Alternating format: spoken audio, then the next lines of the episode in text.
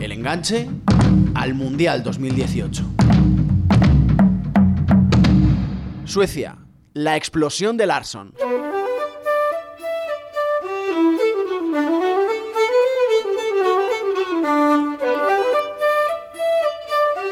Francisco Izuzquiza. Si hiciéramos una encuesta para analizar a las selecciones que más han animado los mundiales, difícilmente la selección de Suecia estaría entre las elegidas.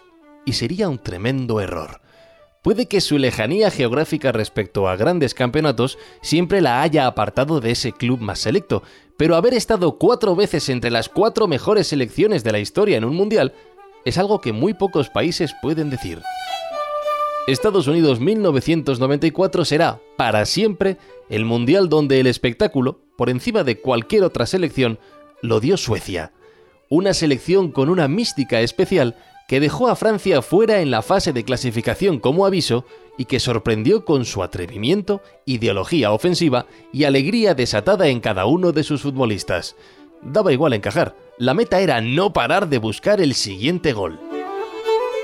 Tras un mundial donde no perdió en la primera fase, donde proponía partidos alocados llenos de ocasiones y voluntad para torpedear al rival con su talento individual y su verticalidad, superó a la revelación Arabia Saudí, eliminó a Rumanía en uno de los mejores partidos de aquel torneo y solo perdió en semifinales 1-0 ante Brasil, con un gol de Romario cuando faltaban apenas 10 minutos para el final del partido y tras haber fallado varias ocasiones que le habrían situado en la finalísima.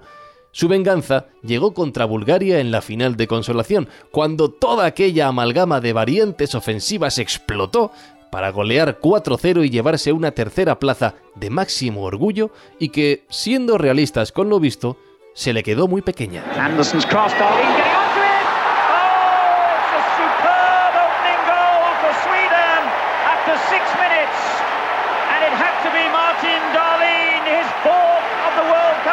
José David López. El semicalvo y singular Rabeli bajo palos, una defensa repleta de futbolistas en la élite europea, una estrella planetaria como Thomas Brolin, que mostró por qué era uno de los futbolistas incipientes, y una lista interminable de delanteros que ofrecían variantes múltiples.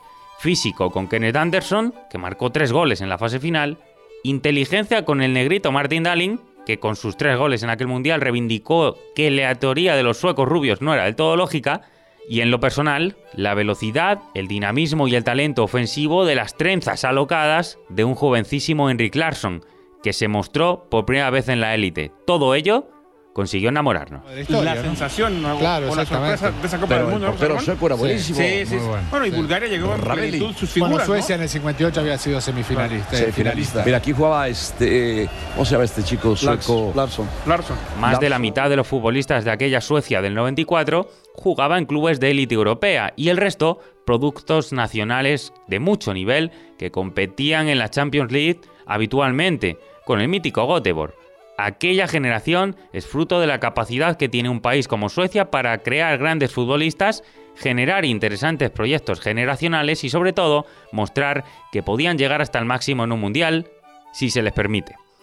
La llegada de la ley Bosman, los obstáculos de la UEFA para que sus clubes tengan más problemas para llegar a torneos como la Champions, que le permitía crecer o mantener sus estrellas, y la debilidad financiera que ello les supone para poder progresar, hacen casi imposible que Suecia pueda imaginarse en otro contexto parecido. Demos gracias a quienes gestionan el fútbol y revisemos archivo para entender la trascendencia que tiene el pasado en nuestros días. El enganche al Mundial 2018.